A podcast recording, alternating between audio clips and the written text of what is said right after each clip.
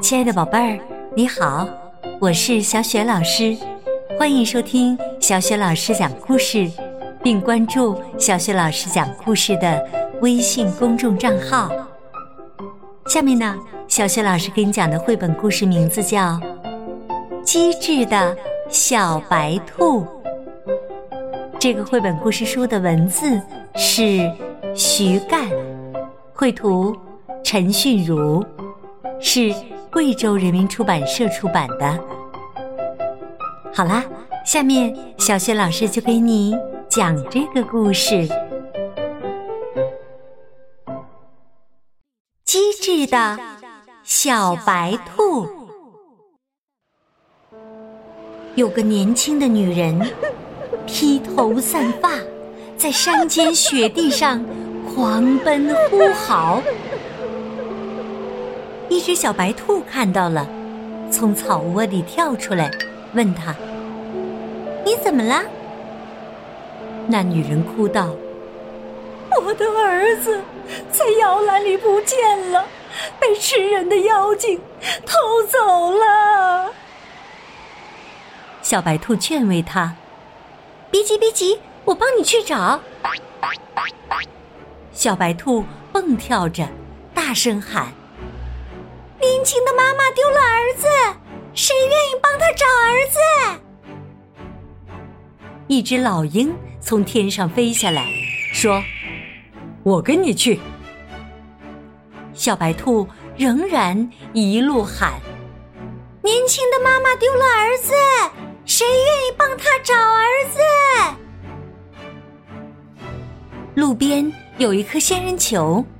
从泥地里拔出脚来，说：“我愿意帮他找儿子。”说完，也跟了上来。雪地里有个雪人，听了小白兔的喊话，也摇摇摆摆的跟了上去。小白兔对老鹰说：“你飞得高，看得远，请你先到前面去看看好吗？”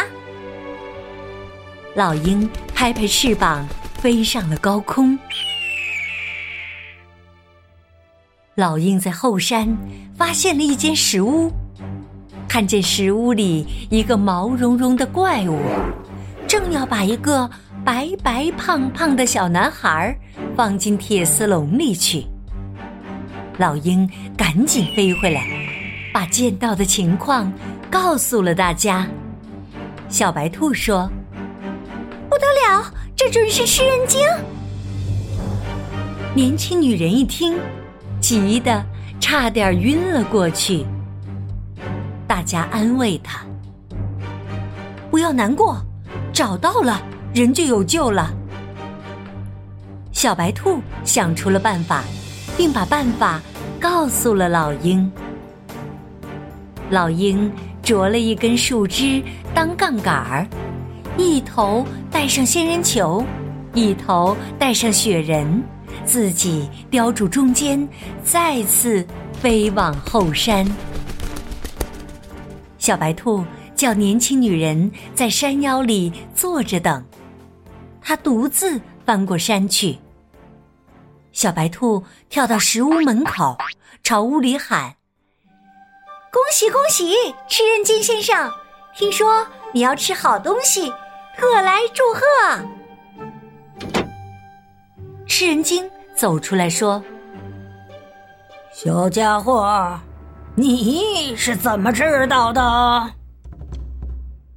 小白兔拱拱手：“我看见你正在烤小孩吃，吃人肉可是一件大事。我给你唱支歌，跳个舞，以表示祝贺。”小白兔跳着舞，一遍又一遍的唱道：“吃人精有本领，吃人精真走运，吃了孩儿肉，延年益寿保长生。”听得吃人精乐滋滋的。就在这时，老鹰。掀开了屋顶，把小孩子从铁丝笼里救了出来，并换上了雪人和仙人球。小白兔抬头见老鹰成功了，才停止了歌舞。吃人精说：“小白兔，谢谢你的歌声，现在请进来分享美味吧。”小白兔说：“兔子不吃人肉。”说完就走了。吃人精骂了一声。不识抬举的东西，就进屋去，取火点着了挂炉下的柴堆。雪人融化了，雪水把柴火浇灭了。吃人精伸手到铁丝笼里去摸小孩儿，却被仙人球刺得大叫起来。不见了小孩儿。又挨了刺，他猛然发觉中了计，冲出石屋大叫：“小白兔，我饶不了你！”老鹰飞到年轻女人的身边，把小孩儿轻轻放在他的怀里，说：“我得去找仙人球和小白兔了。”小白兔跑到半山腰，发觉吃人精追来，急中生智，在一个老大的黄蜂窝面前蹲下来，装作要擂鼓的模样。吃人精追到面前，恶狠狠地说：“小白兔，你设诡计让我上当，现在我要吃你的肉！”小白兔装出莫名其妙的样子，说：“你说什么呀？我们小白兔在这一带多的是，山前有一百只，山后也有一百只。我可没有叫你上什么当啊！你看错了。”吃人精说：“那你在这里干什么？”小白兔说。我正要擂鼓召集山前山后的小白兔开会嘞，等大伙儿到齐了，你就可以认出同你作对的那一只小白兔了。还是帮我擂鼓吧。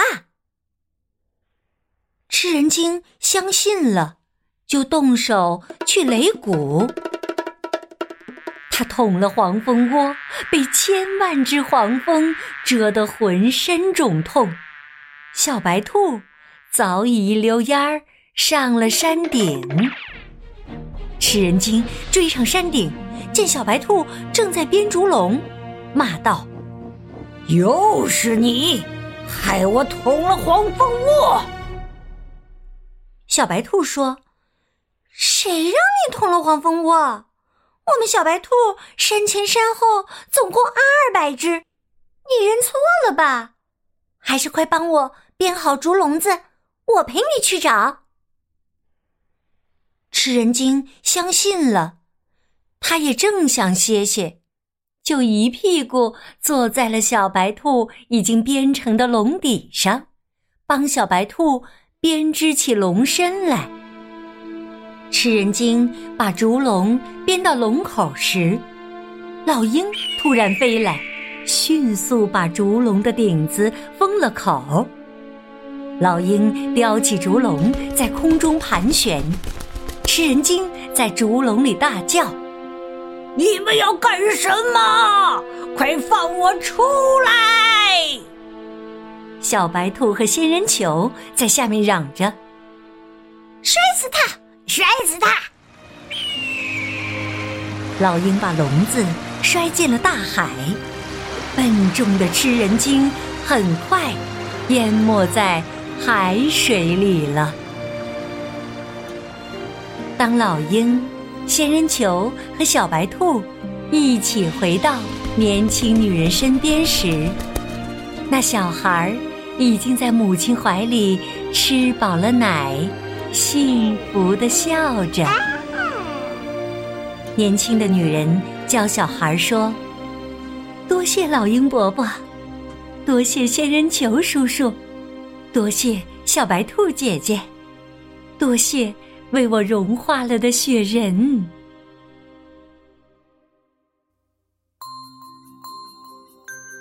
亲爱的宝贝儿，刚刚啊，你听到的是小雪老师为你讲的绘本故事《机智的小白兔》。